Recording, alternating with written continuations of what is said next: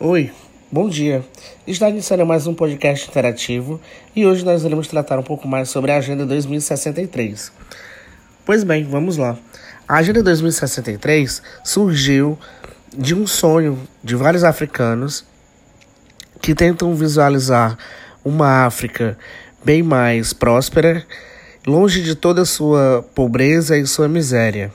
Ou seja, um sonho em se ter uma um bloco de unidade africano onde as pessoas possam circular livremente através de um país para o outro e transitando com bastante mercadoria, né? um livre acesso entre os países. Outro sonho também é a participação no Conselho de Segurança da ONU, um dos sonhos também desejado com a Agenda de 2063. É totalmente essa ideia ela surgiu através de um sociólogo, sociólogo chamado W.E.B. Du Bois, ou seja, um ativista americano que lutava contra o racismo e a desigualdade nos países africanos. Podemos destacar alguma também algumas aspirações que ajudam a Agenda 2063, né?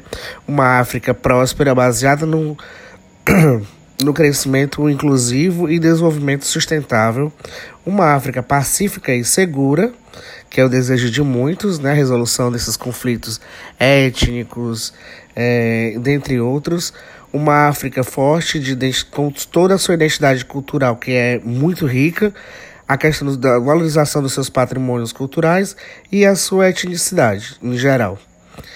É, na minha entrevista de hoje, é, eu fiz um levantamento com um aluno que é docente do nosso curso de, de administração pública, que foi com o Ivaldino Carlitos Nhaga.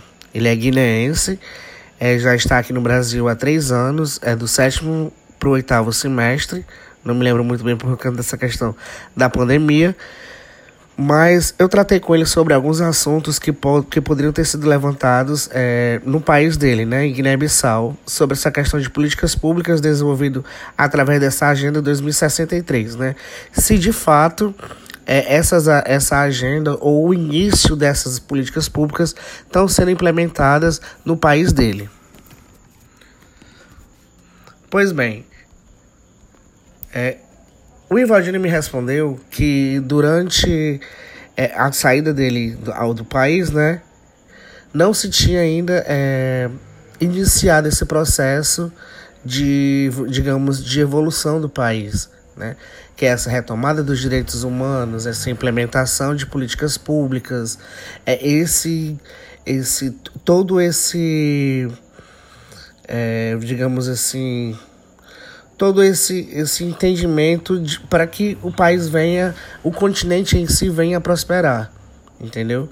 Ele disse que devido a essa questão dos conflitos que eles têm lá, a questão do alto índice de corrupção, né, que o país hoje assola o país, e a questão também de várias, vários conflitos é, ele deixa que isso, querendo ou não, isso, esses conflitos travam muito a questão do desenvolvimento do próprio país. Pois bem, pessoal, é chegado ao fim de mais o nosso podcast interativo. Espero que vocês tenham gostado e até mais.